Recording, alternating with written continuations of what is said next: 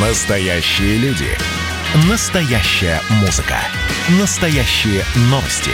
Радио «Комсомольская правда». Радио про настоящее. 97,2 FM. эм. День Победы. На радио «Комсомольская правда».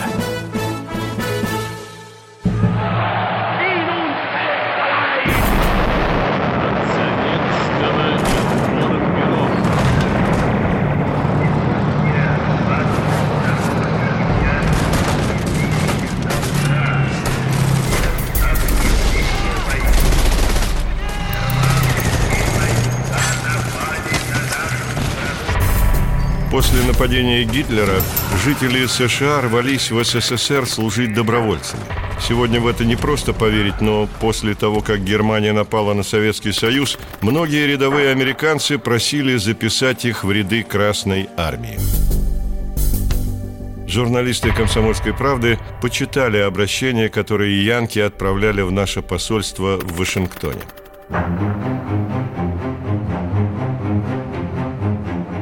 Дорогой сэр, обращался к послу СССР в США Максиму Литвинову 26-летний Джим Бази с Аляски. Я хочу внести свой вклад в борьбу с фашизмом и думаю, что русская армия могла бы использовать меня в этом деле. Есть ли у меня возможность вступить в ряды русской армии в каком-либо качестве? Я не считаю проблемы со своей левой рукой и несколькими пальцами на ноге, которые не нравятся врачам, препятствием для выполнения своего воинского долга. Просился на фронт и Жиль Гриньер из Алабамы. Я родился в Канаде и последние несколько месяцев живу и работаю в Нью-Йорке. Я совершенно здоров, мне 29 лет. Хочу приехать в вашу страну и присоединиться к тем замечательным людям, которые столь мужественно и беззаветно защищают свою родину. Не откажусь от любого поручения.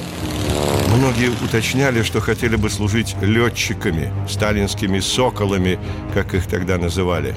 Есть ли какая-то возможность принять меня на службу в советские ВВС? У меня есть лицензия коммерческого пилота на совершение полетов с инструктором.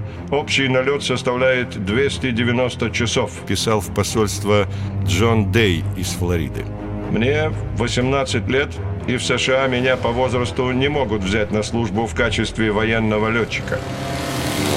Простые американцы предлагали не только военную помощь. Юрист Хенри Вессел из Филадельфии был готов бесплатно оказывать юридические услуги СССР. Некий Рабинович, восхищаясь мужеством красноармейцев, заверил, что скоро будет выступать перед техасскими ковбоями и уговаривать их сдавать деньги на помощь Красной Армии. Джордж Хельке из Ла-Круси, штат Висконсин, пообещал наводить мосты между правительствами наших стран и помогать в вопросах ленд-лиза. Самуэль Лэнсинг уведомил, что в его родной Калифорнии 25 тысяч простых рабочих обязались отрывать от семейного бюджета и перечислять в фонд помощи СССР по 25 центов еженедельно.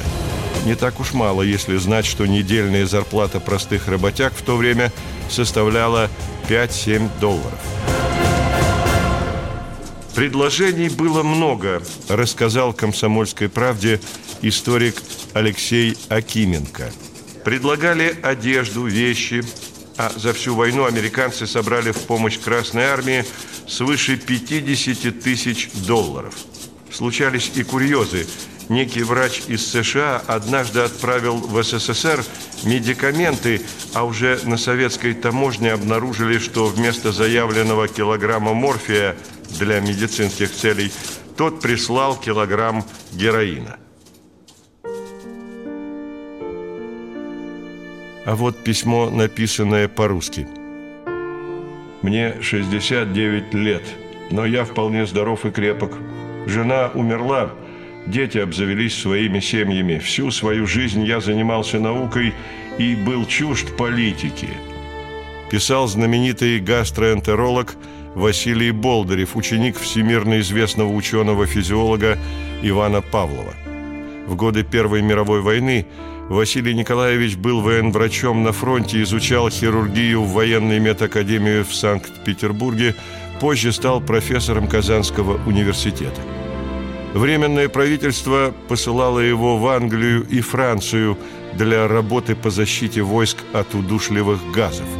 А в 1918 году Василий Болдырев уехал с детьми в США, где в честь своего учителя основал Павловский физиологический институт. «Я хотел бы помогать русскому войску где угодно», – писал профессор Болдырев, – «но лучше на русском фронте». Таких русских американцев, когда-то покинувших Россию, но готовых вернуться и помочь ей, было немало. Я не принимал участия в белой, красной или розовой стороне российской жизни, но все знают, что я русский, убеждал бывший офицер российского императорского флота Николас Р. Вест, живший в Сан-Франциско.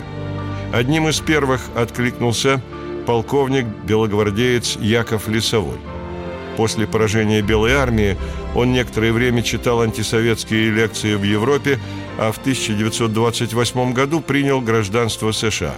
И вот спустя 13 лет, всего через несколько часов после нападения Германии на СССР, полковник написал «Прошу вашего ходатайства перед правительством СССР о разрешении мне вернуться в Россию и в рядах доблестной армии принять посильное участие в защите России – русского народа и их правительства.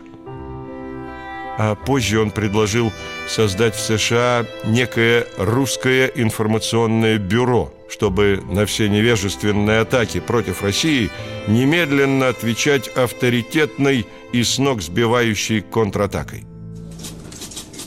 Историк Алексей Акименко констатирует, гитлеровская агрессия против СССР – примирила даже бывших идеологических противников.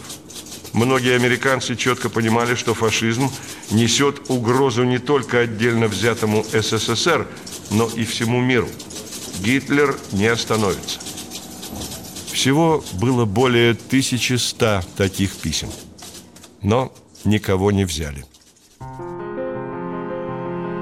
Поначалу говорили, что не имеют таких инструкций – а потом писали, что служба в Красной Армии является долгом и привилегией только советских граждан.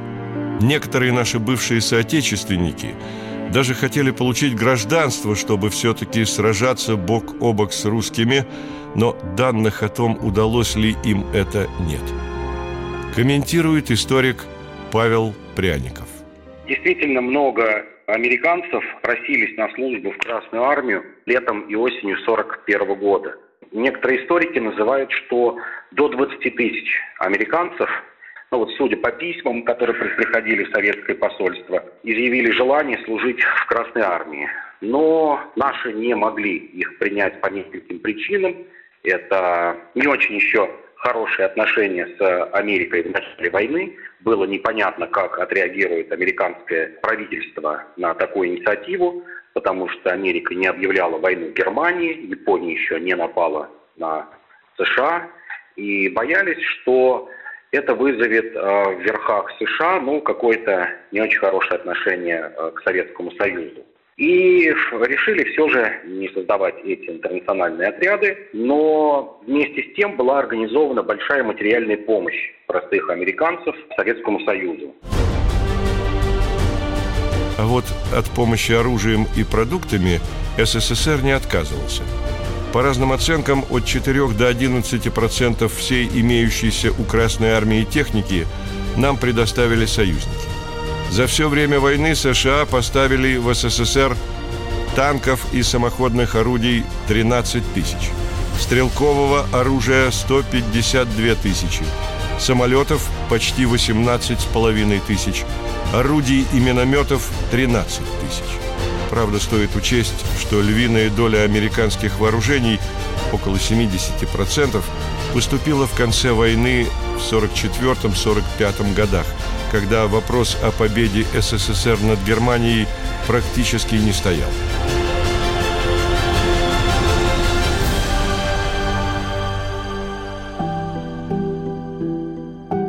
Не стоит забывать и о том, что в 1947 году американцы выставили счет по ленд-лизу. Он составлял более 2,5 миллиардов долларов. В 1972 году сумма была пересмотрена и составила 722 миллиона долларов. Россия, как правоприемница СССР, окончательно расплатилась по долгу в 2006 году.